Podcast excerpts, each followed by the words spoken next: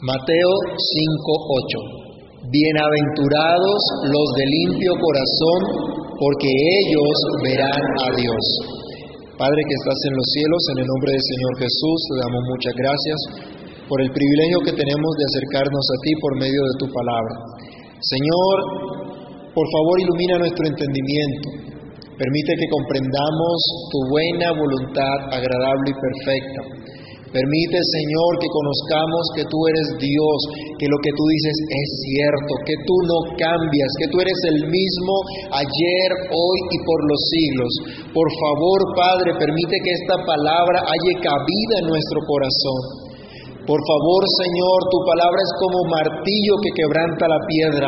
Quebranta, oh Dios, nuestros corazones para que reciba tu palabra que tu Santo Espíritu obre en cada uno de nosotros, nos dé vida para creer, para entender tu verdad, para recibirla como palabra tuya y así seamos transformados por ella. Por amor de tu nombre pedimos, Dios, que al meditar en tu palabra sea tu Espíritu el que nos guíe, sea tu Espíritu el que nos dirija y que podamos desechar todo aquello que no sea tuyo, todo pensamiento humano y que realmente pensemos como tú dices, como dice tu palabra. En el nombre de Jesús te lo imploramos y te damos muchísimas gracias. Amén.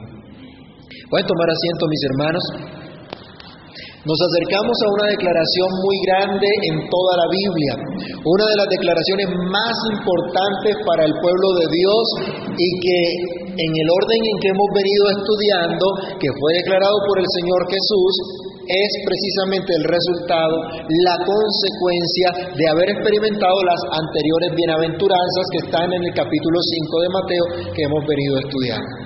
El que es pobre, el que llora por su pobreza y a consecuencia de la misma es manso, el que tiene hambre y sed de justicia y es saciado por Dios, en consecuencia es misericordioso. Ahora los de limpio corazón no pueden ser otros distintos de los que han recibido estas bendiciones anteriores también. Los misericordiosos han sido limpiados también por el Señor. Pero hay una promesa grande aquí, hay un galardón y es que un día verán a Dios.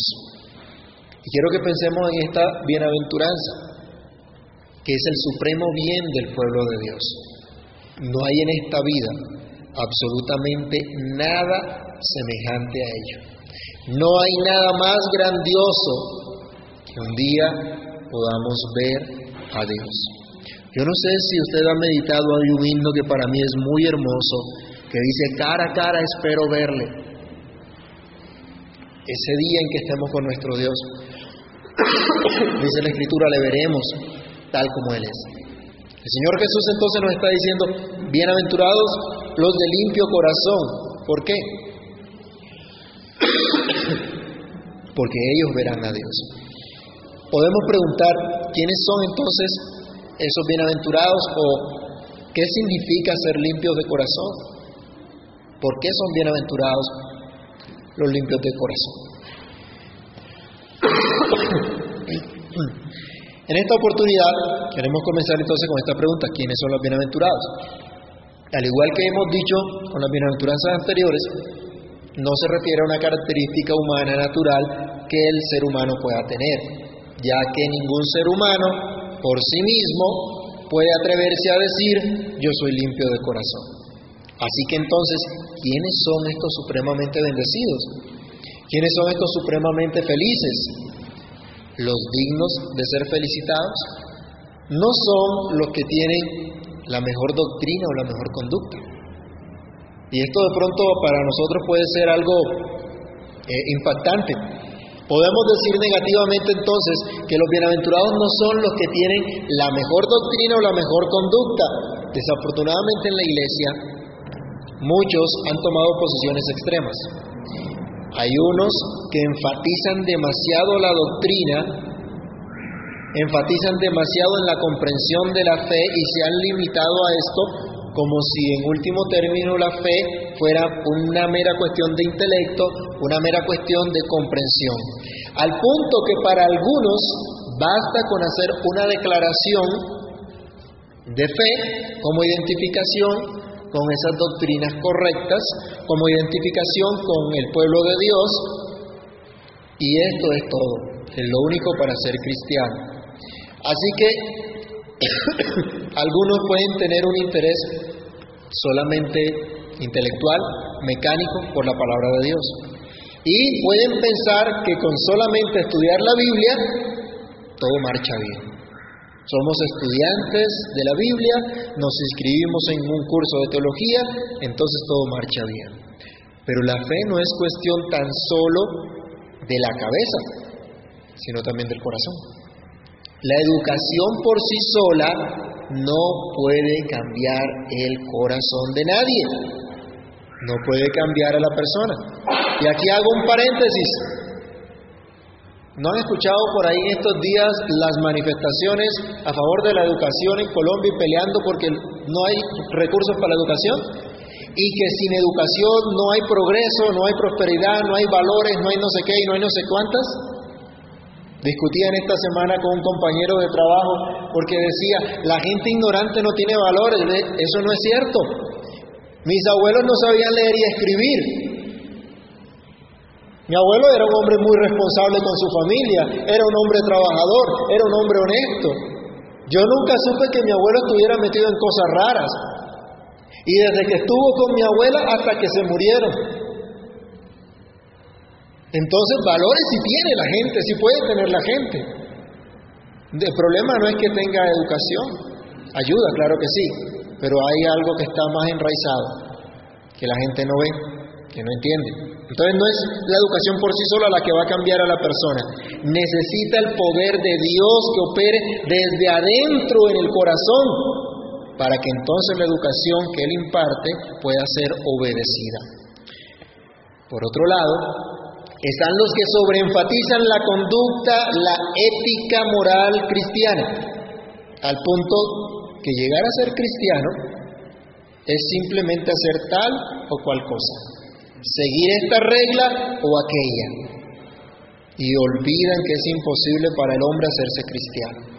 Olvidan que este sermón del monte no nos enseña cómo llegar a ser cristianos, sino que nos dice cómo son los cristianos, que viven los cristianos, que experimentan los cristianos.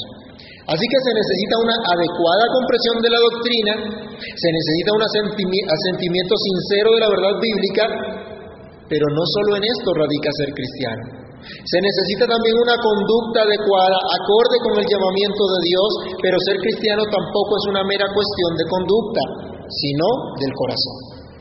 Esto nos lleva entonces a responder también quiénes son bienaventurados acá. No son los que tienen un corazón engañoso. Estamos diciendo que todo arranca en el corazón. Y si el corazón es engañoso, vayamos a Jeremías.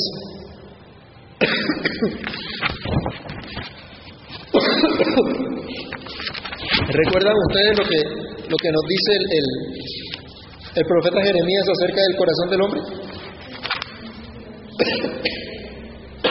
engañoso es engañoso, es perverso más que todas las cosas. ¿Y quién lo puede conocer? ¿Mm? Absolutamente nadie. Solamente Dios. El corazón del hombre es perverso, es engañoso. La verdad bíblica entonces, eh, vamos a Mateo 15, 19, el Señor también aquí está enseñando cómo todos los males proceden de lo más profundo del interior del ser humano. ¿Qué dice Mateo 15, 19? ¿Quién lo puede leer?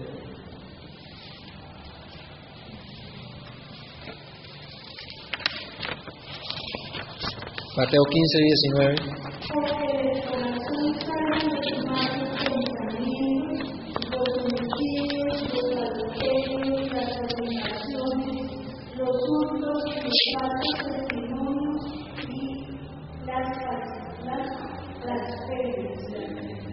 ¿Todo eso de dónde procede? Del corazón, del interior del ser humano. En, en, la escritura, el corazón se refiere a eso profundo del ser, a la persona completa, pero a todo su interior. Gracias. a todo lo que, lo que está allá dentro de nosotros, a lo que nos caracteriza. Está hablando de nuestros afectos, está hablando de nuestra voluntad, está hablando de nuestras emociones. A eso se refiere ese término corazón en las escrituras. Entonces no pueden ser bienaventurados los que tienen un corazón engañoso. Acá dice que son bienaventurados los de limpio corazón. Pero si el corazón del ser humano es engañoso, ¿quién puede ser limpio? Nadie. Absolutamente nadie. Engañoso es el corazón más que todas las cosas y perverso. ¿Y quién lo conoce? Nosotros podemos dar muchas apariencias, pero ¿quién conoce realmente nuestro corazón? Solo Dios lo conoce. Solo Dios puede darse cuenta de realmente lo que hay en nuestras vidas. Otra vez, Mateo 5, versículo 8. Bienaventurados los de limpio corazón. Si no es el hombre natural, si no es el hombre con corazón engañoso, ¿quién más puede ser? Sino el cristiano. El que ha sido limpiado, el que ha sido purificado por la sangre preciosa de Cristo. Solamente Él puede ser realmente cristiano, puede ser eh, limpio. El Señor nos dice, vayamos al Salmo 31. David hace una oración en la que bendice al Señor, en la que le exalta por su misericordia. Perdón, Salmo 32. Leamos por favor versículos 1 y 2.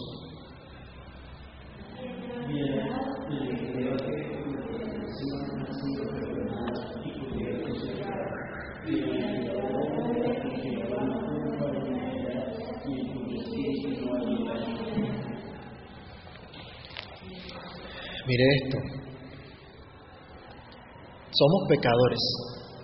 Y David dice, solo es bienaventurado, solo es dichoso aquel que ha sido limpiado, que ha sido perdonado. Dice, su pecado ha sido cubierto, ya no tiene pecado, Dios no lo culpa de iniquidad y dice que en su espíritu no hay engaño.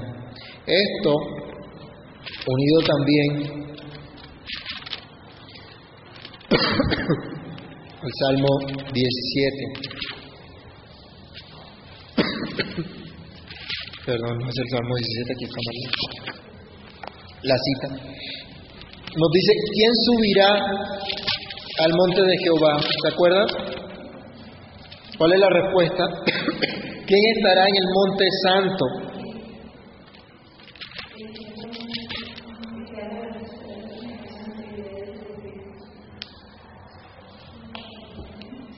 El que anda en integridad y hace justicia, el que habla verdad ¿dónde? Esto de que nos habla entonces, cuando decimos verdad en el corazón, ¿cuál sería la palabra que utilizaríamos en, en este tiempo? Sinceridad. El apóstol Pablo también nos insiste, hablen verdad cada uno con su prójimo. Y solo alguien que ha sido limpiado, que ha sido purificado, puede hablar verdad en su corazón. Aún habla de sencillez, dice el versículo 3, el que no calumnia con su lengua, ni hace mal a su prójimo, ni admite reproche alguno contra su, contra su vecino. Aquel a cuyos ojos el vil es menospreciado, pero honra a los que temen a Jehová. El que aún jurando en daño suyo, no por eso cambia. Quien su dinero no dio a usura, ni contra el inocente admitió cohecho. El que hace estas cosas no resbalará jamás. ¿Quién puede ser limpio entonces? Pues esta limpieza de qué nos habla? Nos habla precisamente de esa sencillez de corazón, de esa integridad, de una vida limpiada, justificada de parte de Dios. ¿Quiénes son entonces estos Bienaventurados, bueno, precisamente los que fueron purificados, los que fueron limpiados por el Señor. Vayamos a Efesios capítulo 1, perdón, capítulo 2, del versículo 1 en adelante. ¿Qué significa entonces ser, limpios delante de Dios? Nos habla entonces de una pureza, pero una pureza que no tenemos por nosotros mismos, porque ¿cuál era nuestro estado? Efesios capítulo 2, verso 1 en adelante, y Él os dio vida a vosotros cuando estabais muertos en vuestros delitos y pecados, en los cuales anduvisteis en otro tiempo siguiendo la corriente de este mundo, conforme al príncipe de la potestad del aire, el espíritu que ahora opera en los hijos de desobediencia, entre los cuales también todos nosotros vivimos en otro tiempo, en los deseos de nuestra carne, haciendo la voluntad de la carne y de los pensamientos. Y éramos por naturaleza hijos de ira, lo mismo que los demás. ¿Pero qué hizo Dios? Verso 4. Pero Dios, que es rico en misericordia, por su gran amor con que nos amó, aun estando nosotros muertos en nuestro nos dio vida juntamente con Cristo, porque por gracia sois salvos, y juntamente con Él nos resucitó, y asimismo nos hizo sentar en los lugares celestiales con Cristo Jesús, para mostrar en los siglos venideros las abundantes riquezas de su gracia en su bondad para con nosotros en Cristo Jesús. Esa era nuestra condición. Entonces vivíamos en la corriente de este mundo. Y en la corriente de este mundo hay verdad en el corazón de la gente. Es engañoso. Comentábamos durante la escuela dominical que de pronto hay personas tan solitarias que tienen miles de seguidores en Facebook, pero no tienen un amigo con el que puedan hablar cara a cara. O por lo menos por teléfono, que se pueda hablar. Pero tienen multitudes de, de, seguidores, ¿no? Estábamos en esa, en esa misma corriente, apartados, alejados. Pero ¿qué hizo Dios? Dios nos ha acercado a Él, nos ha hecho sus amigos, pero para hacernos sus amigos tuvo que haber cambiado ese corazón engañoso. La verdadera amistad que nos brinda Dios no es la amistad que nos brinda el mundo. La amistad del mundo no tiene verdad en realidad no hay sinceridad. Dios ofrece algo totalmente diferente. Por eso es tan importante, hermanos, que nosotros aprendamos que somos llamados a imitar a ese Dios de verdad. No es en vano que Pablo diga, hablen verdad cada uno con su prójimo, porque son miembros los unos de los otros. Imagínese usted los ojos diciéndole a, a las manos una mentira. Estas manos están muy bonitas cuando realmente no son tan bonitas. O diciéndole estas manos son horribles cuando no lo son. Estas manos no sirven para nada. ¿Cómo que no? ¿Cómo los ojos se van a atrever a decir eso? Si no tuviera estas manos, ¿cómo me pongo las gafas para que los ojos vean mejor? Se necesitan. ¿Y cómo le puede estar diciendo mentira? Son miembros los unos de los otros. No se digan mentira. Pero ¿qué es lo que el mundo promueve? Insisto, con las redes sociales. ¿Qué es lo que promueven las redes sociales? ¿La verdad? ¿La honestidad? ¿La integridad? No es eso. ¿Qué es lo que promueve? La mentira, el engaño. Entonces no son bienaventurados los engañosos, los de corazón engañoso, los mentirosos. Son bienaventurados los de limpio corazón. Ser limpio de corazón, como vimos en el Salmo 15, es ser sencillo, íntegro, verdadero. Pero esto, ¿cómo se logra? Solamente por la obra de Dios en nuestros corazones.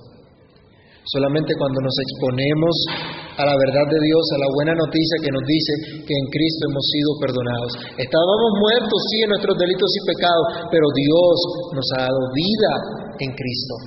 Dios ha hecho un milagro en nuestras vidas, en nuestros corazones.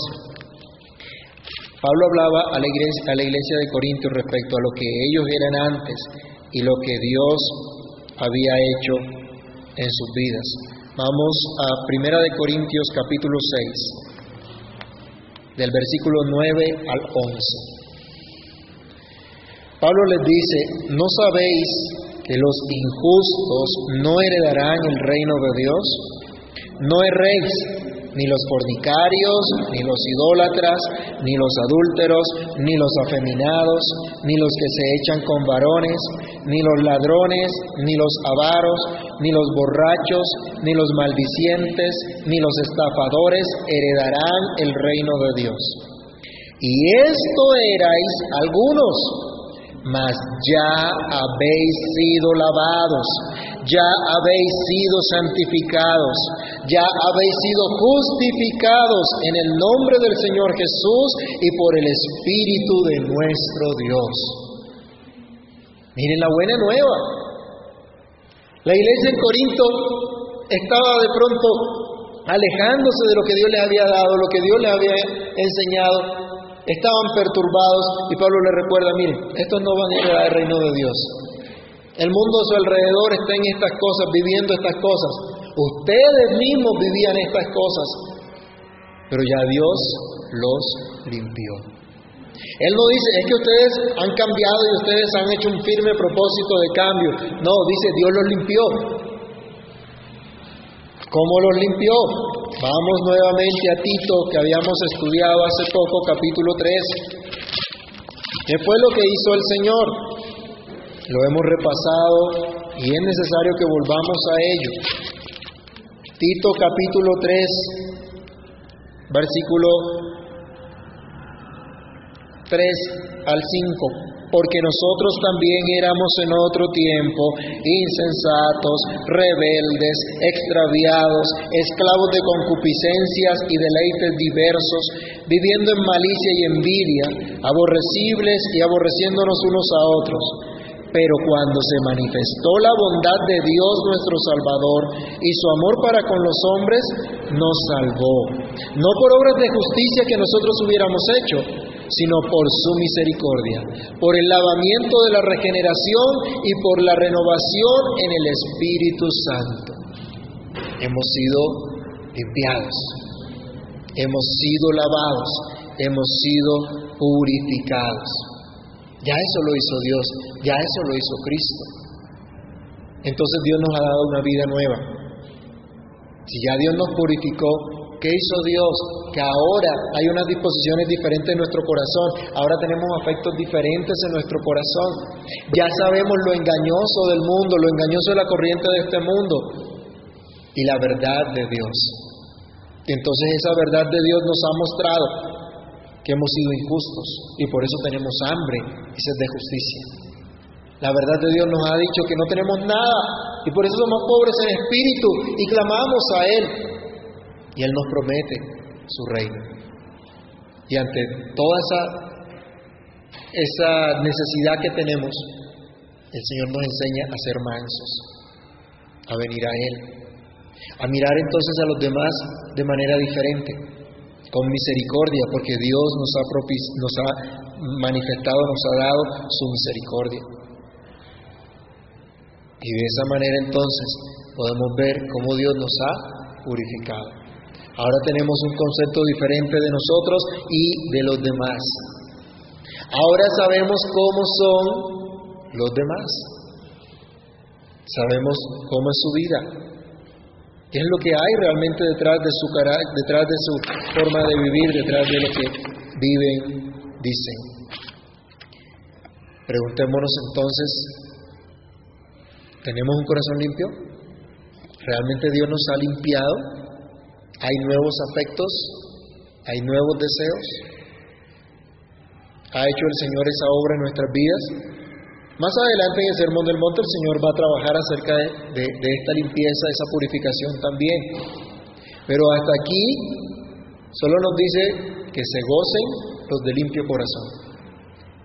Y si sabemos que por naturaleza no tenemos un corazón limpio, ¿cómo podemos obtener esa bienaventuranza?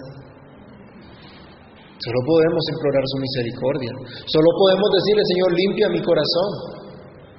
David mismo decía, crea en mí, oh Dios, ¿Un qué?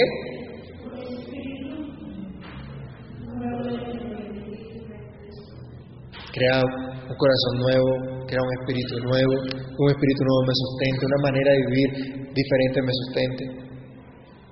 Aún tenemos las promesas de Dios. El Señor le decía al profeta Jeremías que Él esparciría agua limpia sobre su pueblo y los limpiaría de todos sus pecados. El apóstol Juan también nos dice que si confesamos nuestros pecados, Él es fiel y justo para perdonar nuestros pecados y limpiarnos de toda maldad. Saber, recibir esa limpieza, recibir esa purificación de parte de Dios, tener entonces ahora esa sencillez de corazón y esa verdad, es ser limpio de corazón. Limpio de corazón entonces no es el incrédulo.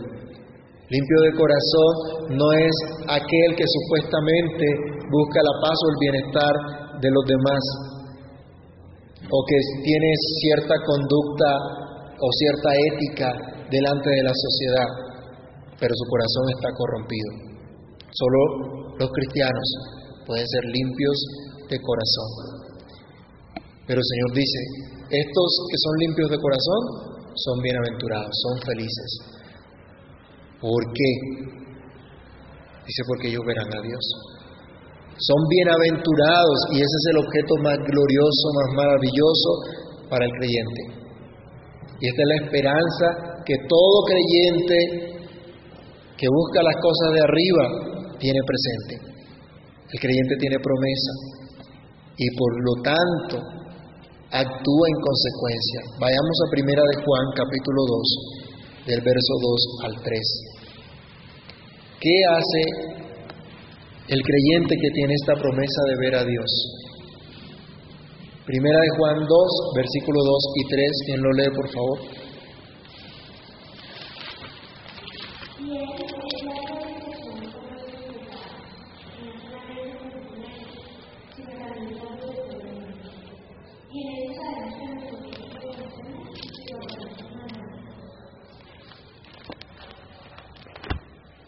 ¿Hemos recibido el perdón de pecados? ¿Hemos recibido la limpieza de nuestro corazón? Si lo hemos recibido, ¿a qué somos llamados entonces? Según lo que nos dice aquí, este salmo, este, este pasaje del apóstol Juan, a guardar sus mandamientos, a obedecer su palabra. Salmo 17, verso 15. ¿Qué esperanza tenía el salmista? En cuanto a mí, veré tu rostro en justicia. Estaré satisfecho cuando despierte a tu semejanza. El salmista sabía que su vida no era aquí y ahora solamente. Sabía que había algo más. ¿Sabemos nosotros que hay algo más? ¿O estamos influenciados por la corriente de este mundo que, dicen como la vida es una sola, vívela? Pero este vívela es dar rienda suelta a tus deseos pecaminosos. Y no le dice, piensa en la obra de Dios. ¿Cómo será esto de ver a Dios? No lo sabemos a ciencia cierta. Solo tenemos algunas, algunos visos que nos da la Escritura, pero podemos decir que los de limpio corazón son bienaventurados porque verán a Dios. No solo el día que el Señor los llama, el día que el Señor venga, sino también aquí y ahora. Y yo les pregunto, ¿qué creyente es el que no ha visto la bondad del Señor en la tierra de los vivientes? ¿Quién no ha visto la mano pródiga de Dios coronándoles de favores y de misericordias, saciando de bien su boca, aumentando sus fuerzas como las del búfalo? David decía, joven fui y he envejecido y no he visto justo desamparado, ni a su descendencia que mendigue pan. Él vio la obra de Dios. Él vio la mano de Dios. Él vio a Dios en su vida. ¿Qué creyente será el que una vez purificado, lavado por la sangre de Cristo, no disfruta de ese camino nuevo y vivo a la misma presencia de Dios? Sabe que ya no es rechazado, sino que puede entrar a la presencia de Dios. ¿Qué redimido no puede decir que en la presencia de Dios hay plenitud de gozo y delicias a su diestra para siempre? ¿Quién ha sido el valiente que ha perseverado en la fe y se ha sostenido de una forma, sino como viendo al invisible? Solo el que ha sido limpiado, el que ahora tiene un corazón puro, ese ve a Dios ya en esta vida. Ve a Dios a su lado, sosteniéndole, guiándole, dirigiéndole. Pero tiene una promesa también. Verá a Dios cuando Él venga. El supremo bien, la razón por la cual el cristiano es verdaderamente bendecido, es que un día verá a su Dios cara a cara. Ahora, dice el apóstol Pablo, lo vemos como por un espejo. Los espejos que utilizaban en la época del apóstol Pablo no eran como los que tenemos hoy nosotros. Imagínense su rostro reflejado en un metal, no en el espejo que tenemos actualmente, sino en un metal. Se ve de manera opaco, no se ve nítido, no se ve completa la figura. Él dice, ahora vemos como por un espejo, pero entonces le veremos claramente. El apóstol Juan en Apocalipsis nos muestra que como creyentes redimidos vamos a disfrutar eternamente de la presencia de Dios. Leamos dos pasajes en Apocalipsis. Vamos primero a Apocalipsis 14, del verso 1 al 6.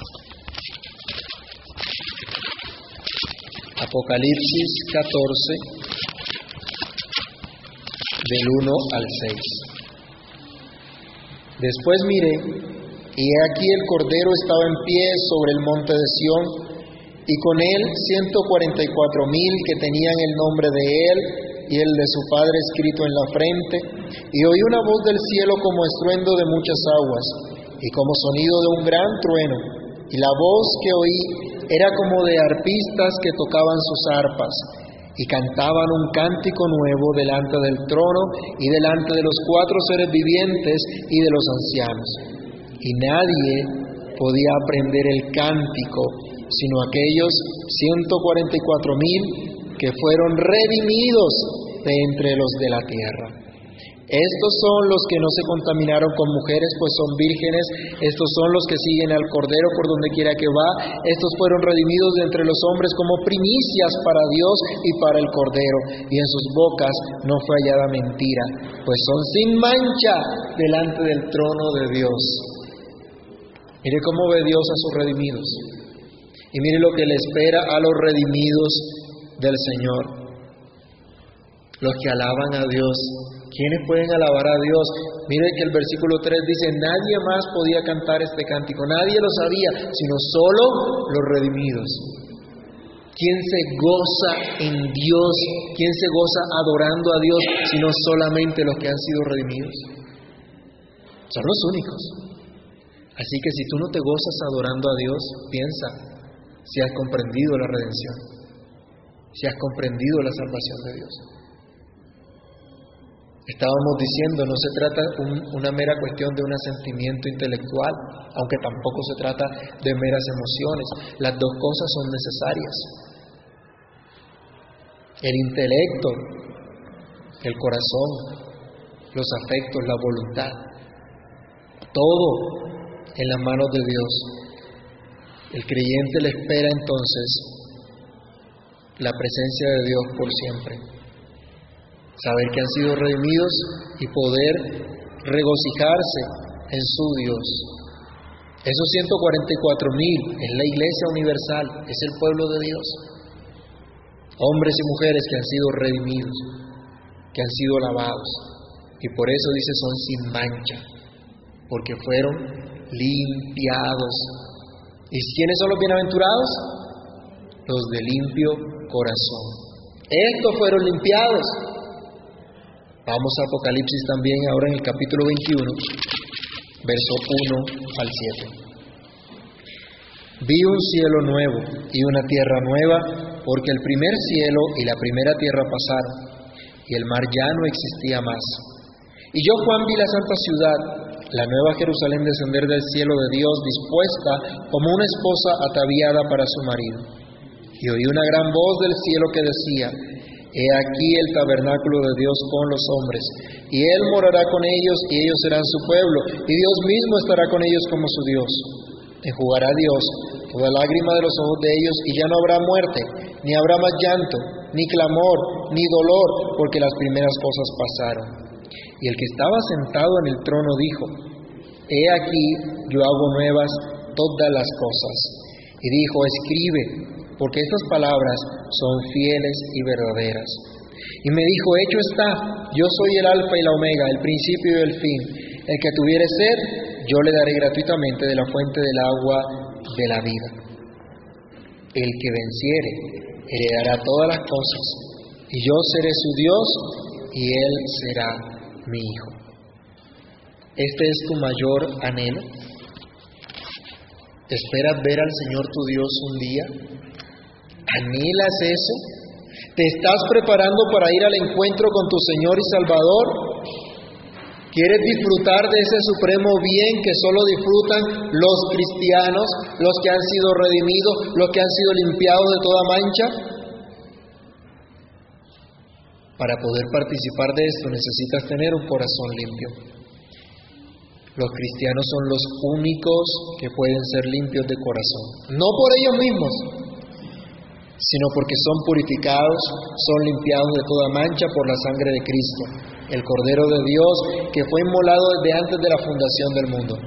Solo los cristianos son mudados de ese corazón de piedra a un corazón de carne, de ese corazón engañoso e imperfecto a un corazón nuevo que tiembla ante la palabra de Dios que recibe un espíritu nuevo y recto para dirigir sus vidas. A la luz de lo que hemos visto hasta aquí, de la descripción de la pureza, de la limpieza necesaria para esa bienaventuranza, para ver a Dios, ¿puedes decir tú que eres uno de esos bienaventurados? ¿Realmente te llama la atención la esperanza de ver a Dios? ¿O tu esperanza está en este mundo? En las cosas de este mundo. Bueno, tu estilo de vida es la respuesta más diciente, más elocuente a estas preguntas. Oremos. Padre Celestial, en el nombre de nuestro Señor Jesucristo te damos gracias. Gracias porque solo por la sangre del Cordero somos limpiados, somos redimidos, somos purificados.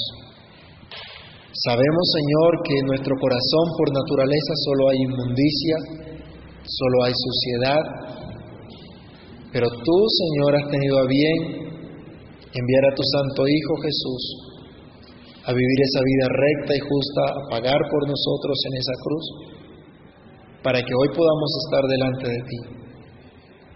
Señor, permítenos comprender esa obra de redención para que sepamos que efectivamente nos has limpiado, nos has purificado que veamos en nuestra vida esa pureza, que nuestros afectos, que nuestra voluntad, Señor, pueda estar encaminada cada día hacia ti. Y aunque hayas todavía lucha contra el pecado, seas tú quien nos gobierne, sea tu espíritu el que nos llene de tu gozo, de tu paz, y podamos renunciar a todo aquello que te desagrada Señor, es tu limpieza la que puede purificar nuestros corazones. Purifícanos, Señor, y permítenos regocijarnos en esta bienaventuranza. Tú dices que el que tiene esta esperanza se purifica así como tú eres puro. Señor, que atendamos a tu palabra, que atendamos a los medios por los cuales nos comunicas tu gracia y así, Señor, por lo que tú has hecho, tengamos un corazón limpio que te honre, que te exalte. Tú nos conoces y a ti no te podemos ocultar absolutamente nada. A ti no te podemos esconder, Señor, nuestras intenciones, tú las conoces todas. Ayúdanos permítenos ser de aquellos que son dichosos, porque un día verán tu rostro. Capacítanos que durante esta semana recordemos, Señor, esta bienaventuranza. En el nombre de Jesús te lo pedimos y te damos muchas gracias. Amén y amén.